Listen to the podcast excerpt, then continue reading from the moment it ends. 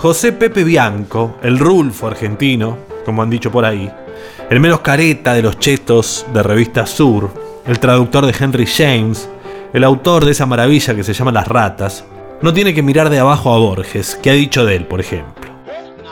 José Bianco es uno de los primeros escritores argentinos y uno de los menos famosos. La explicación es fácil. Bianco no cuidó su fama, esa ruidosa cosa que Shakespeare equiparó a una burbuja y que ahora comparten las marcas de cigarrillos, los políticos. Bianco prefirió la lectura, la escritura de buenos libros, la reflexión, el ejercicio íntegro de la vida y la generosa amistad. Su obra general es parca, ya que la ha pensado y limitado. Como el cristal o como el aire, el estilo de Bianco es invisible.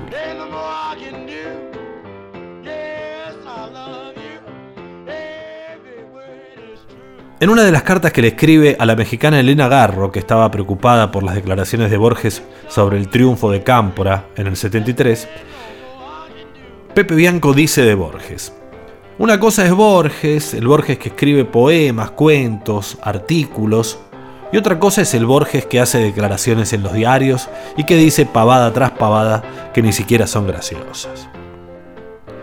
Editorial Eudeva ha publicado el conjunto de todas las cartas de Bianco. Allí no solamente se completa el retrato de uno de los grandes autores de la literatura argentina, sino también su obra y se descubren detalles de sucesos como la ruptura, y la posterior reconciliación con Victoria Ocampo, la relación de amistad y simultánea desconfianza que sostuvo con Borges, y los frecuentes roces con Héctor Murena, que era el director de Revista Sur.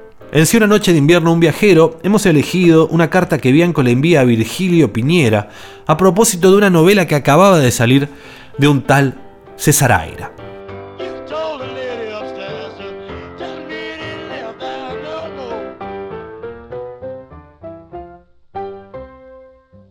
Querido Virgilio, a propósito de lo que me contabas en tu carta anterior, me gustaría que conversáramos sobre una novela de César Aira y trataré de ser breve porque después es muy posible que el mismo autor nos hable acerca de ella y después todavía después nos espera un espectáculo de títeres que ha de ser bastante más ameno que las palabras a cuya lectura voy a someterte.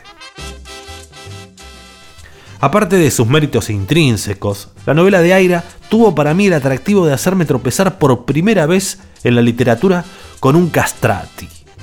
No he leído S barra Z de Barthes que vos me recomendás. Es verdad que Casanova en sus memorias se enamora de Bellino, un castrato de 17 años. No obstante, para tranquilidad de las personas ortodoxas en materia sexual y con gran alivio de Casanova, que se consideraba un arquetipo de lo viril, Bellino resulta un falso castrati y Casanova se da cuenta de que no es un hombre por sus rasgos. Tiene ojos de mujer, dice. Confieso que no sé en qué pueden diferenciarse los ojos de un muchachito de 17 años con los de una muchacha. Salvo que la muchacha se depile las cejas, se los pinte, cosa esta también que hacían los hombres, por ejemplo, en Sudán, como sabemos todos lo que hemos leído The End of General Gordon, en Eminent Victorians o lo hemos visto en el cine. Una de las excelencias de esta novela de Aira, para lectores como yo, poco enterados de la conformación física de los castrati, es que lo saca del error de suponer que eran feminoides. La castración que han sufrido antes de llegar a la pubertad les estira los huesos de los pómulos, exagerando la curva de los arcos superciliaris y les produce un crecimiento desmesurado de los brazos y de las piernas. El Michino, héroe de la novela, y casi todos sus compañeros son más altos que los más altos jugadores de básquet. Cuando el empresario austríaco va en busca de Michino y por fin lo encuentra en la ópera de Nápoles, César Aira lo describe así. Hago un resumen del párrafo. El Michino era muy alto, incluso para un castrati. Medía más de 2 metros 10 y aunque muy delgado, de huesos sobrenaturalmente estirados. Su aspecto era saludable y apuesto. Los ojos enormes eran rasgados, muy oscuros.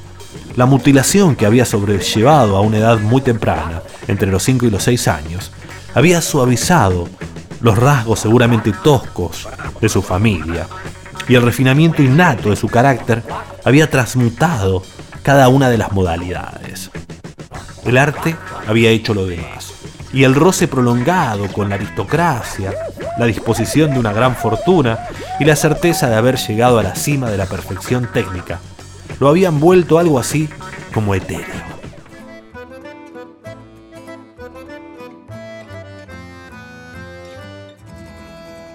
Estamos en Nápoles, páginas después, en Viena.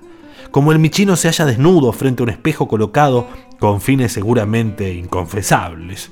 Al pie de la cama de una duquesa con la cual acaba de acostarse, César Aira dice, se miró un instante con sus 2 metros 20 de altura, etcétera, etcétera. En pocas páginas hemos pasado de más de 2 metros 10 a 2 metros 20.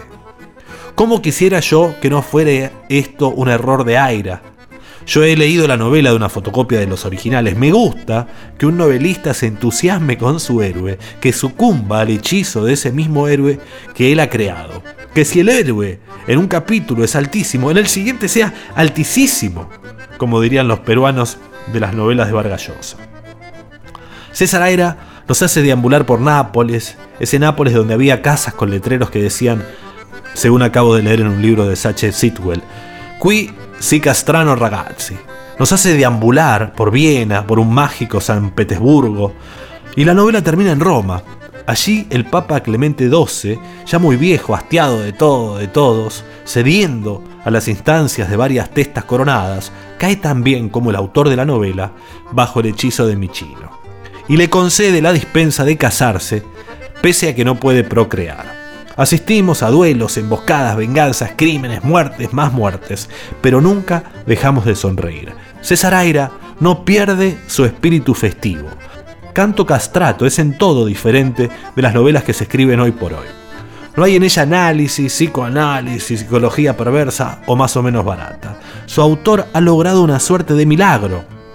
Con un tema escabroso, hacer un libro puro, limpio, me dio placer leerlo y creo que si tuviera 10 o 12 años me daría el mismo placer, porque es una novela de aventuras.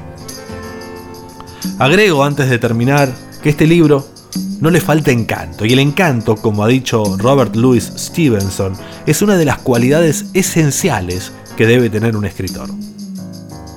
Sin encanto, todo lo demás es inútil. Con encanto, lo demás viene por añadidura.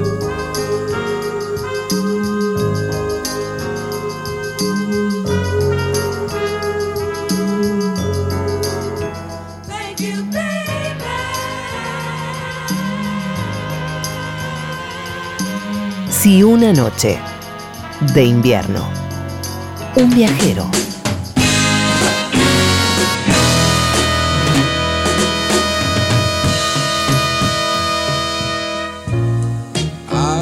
Lost at love before. I got mad and I closed the door.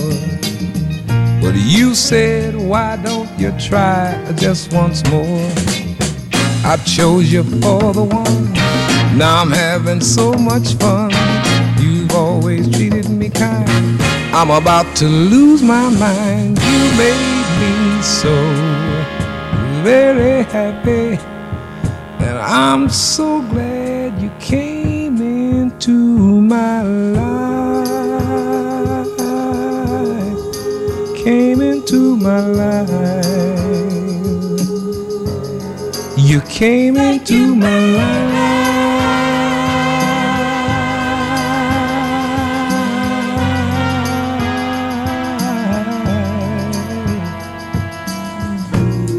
The others, they were untrue. But when it came to loving you, I want to spend my whole life with you. Cause you came and you took control. You changed my very soul. You've always showed me that loving you is where it's at. You made me so very happy.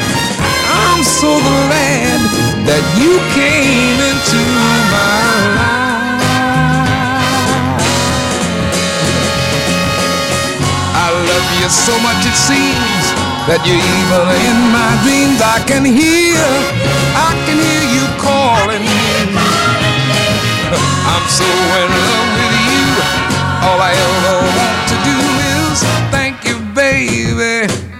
I wanna thank you, baby. I thank you, baby.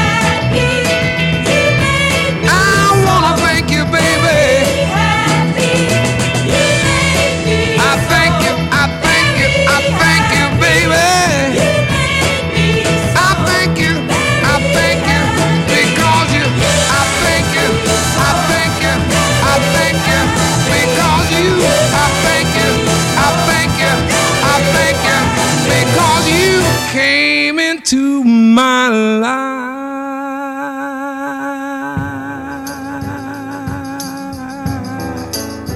Came into my life. Yeah, baby, you turned my world around.